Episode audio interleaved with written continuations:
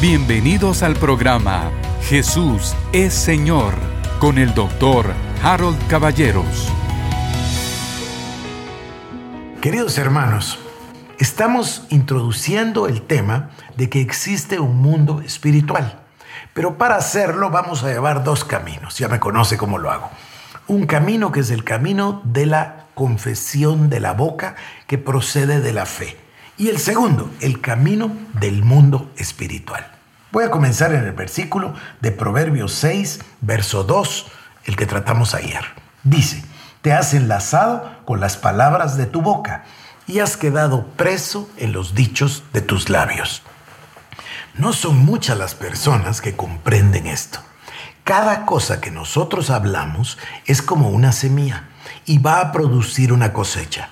Si no te gusta la cosecha de tu vida, lo que conviene es cambiar la siembra.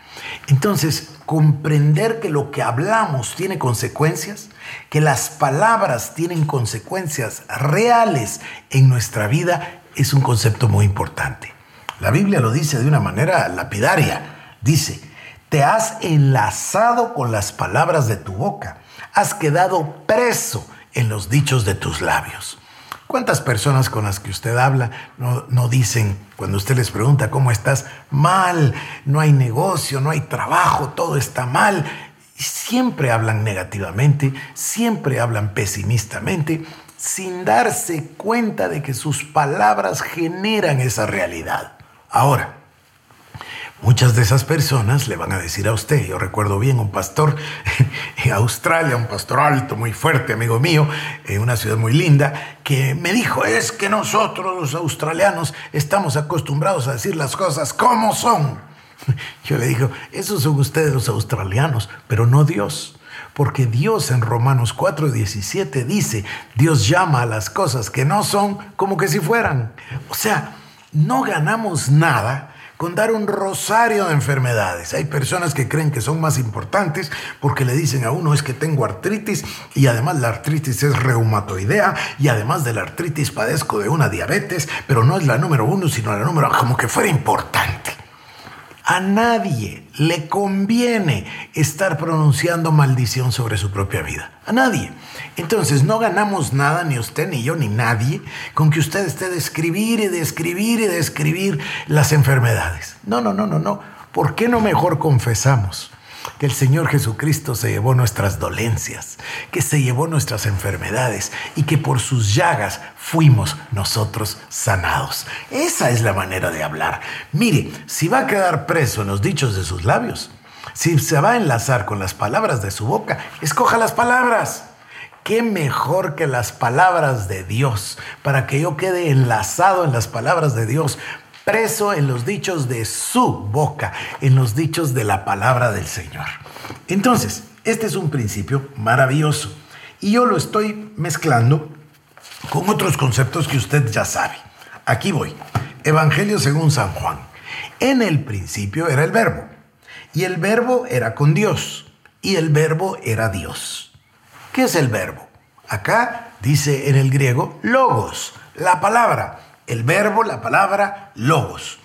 En el principio era logos, el verbo, la palabra, y el verbo, la palabra, logos era con Dios, y el verbo, la palabra, logos era Dios. Están juntos, Dios y su palabra son inseparables. Verso 2, este era en el principio con Dios. Todas las cosas por Él fueron hechas. Y sin Él nada de lo que fue hecho hubiese sido. Todas las cosas fueron hechas por el verbo. El verbo, el Hijo, Logos, la palabra, es Dios, Jesucristo mismo. Así dice la palabra en Hebreos. Le voy a Hebreos capítulo número uno. Me gusta mucho este pasaje. Voy a leer los tres versículos primeros, pero el, tercero es el que más me interesa. Dice, Dios, habiendo hablado muchas veces y de muchas maneras en otro tiempo a los padres por los profetas, en estos postreros días nos ha hablado por el Hijo. Mire esto, a quien constituyó heredero de todo y por quien asimismo hizo todo, el universo. Este es el versículo 2, le dije 3, perdóneme, es el 2. Voy a repetir. Por el Hijo, a quien constituyó heredero de todo y por quien asimismo hizo el universo. Ayer leíamos la versión de la Biblia de las Américas y decía algo muy similar. Decía el Hijo, a quien constituyó heredero de todo y por medio de quien constituyó el universo. Es una, es una maravilla. Voy a llevarle acá, tengo dos pasajes que quiero compartir. Este es uno de mis favoritos. Romanos capítulo 4, verso 17. Dice el Señor, está hablándole a Abraham, ¿Se recuerda usted que le había hecho una promesa de tener un hijo? Abraham no tenía hijo. Eh, Dios le cambia el nombre de Abraham Abraham. Abraham significa padre de muchas gentes. Dios le llama padre de muchas gentes y le ordena que vaya y que lo diga a todas las personas. 25 años, 24 en realidad, 24 años había estado esperando a Abraham la promesa. Y Dios cambia de método y le dice, bueno, ahora sabes qué, te vas a llamar Abraham y usted se imagina que Abraham era una persona muy importante, pero muy importante. Y debe haber tenido muchos conocidos y tenía que ir con todos. Ya no me llamo Abraham, ahora me llamo Abraham. La gente se debe haber quedado pensando, porque yo ya le comenté hace muchos programas que los nombres tienen un significado, no son una casualidad. Y Abraham significa padre de muchas gentes. Entonces deben haber dicho, este hombre tiene 99 años tiene 24 años de estar esperando una promesa de Dios. Seguro que ya se volvió loco. ¿Cómo es que ahora se cambia el nombre y se pone padre de muchas gentes? Pero lo que no pasó en 24 años pasó en el próximo año. De inmediato concibió a Sara y dio a luz a Isaac. ¿Por qué? Por el verso 4.17 me gusta tanto. Como está escrito, te he puesto por padre de muchas gentes delante de Dios, a quien creyó el cual da vida a los muertos y llama a las cosas que no son como si fueran.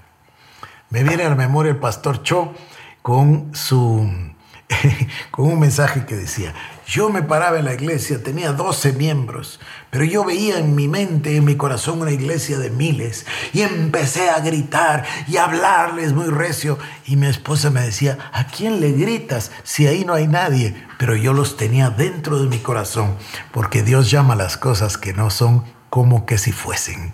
Mire, dice la palabra que la fe es la certeza de lo que se espera.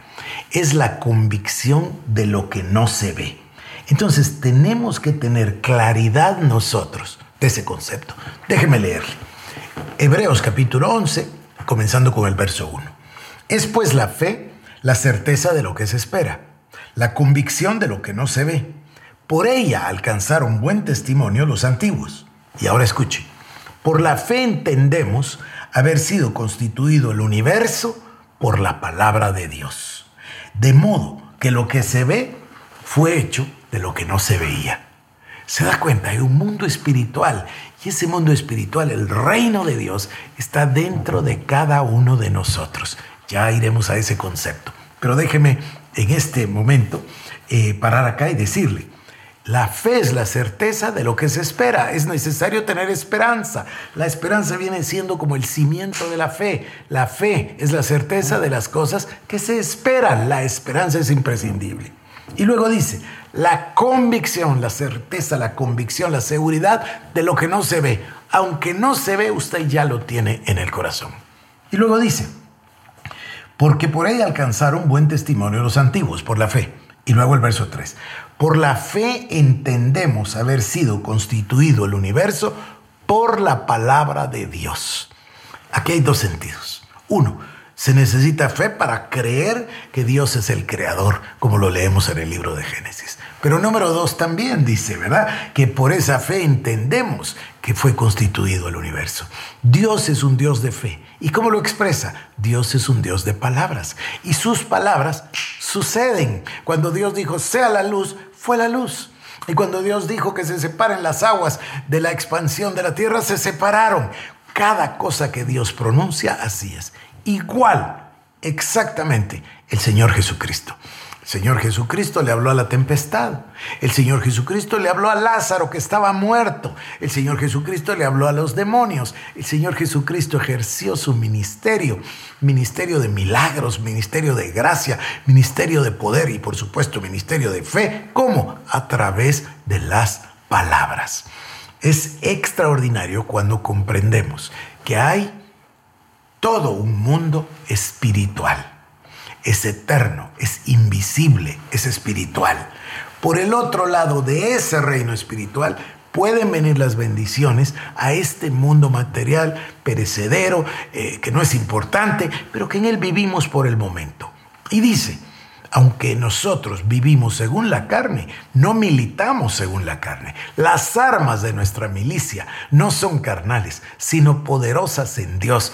Y ahí volvemos al poder de las palabras. Pero déjeme enfatizar el verso 3.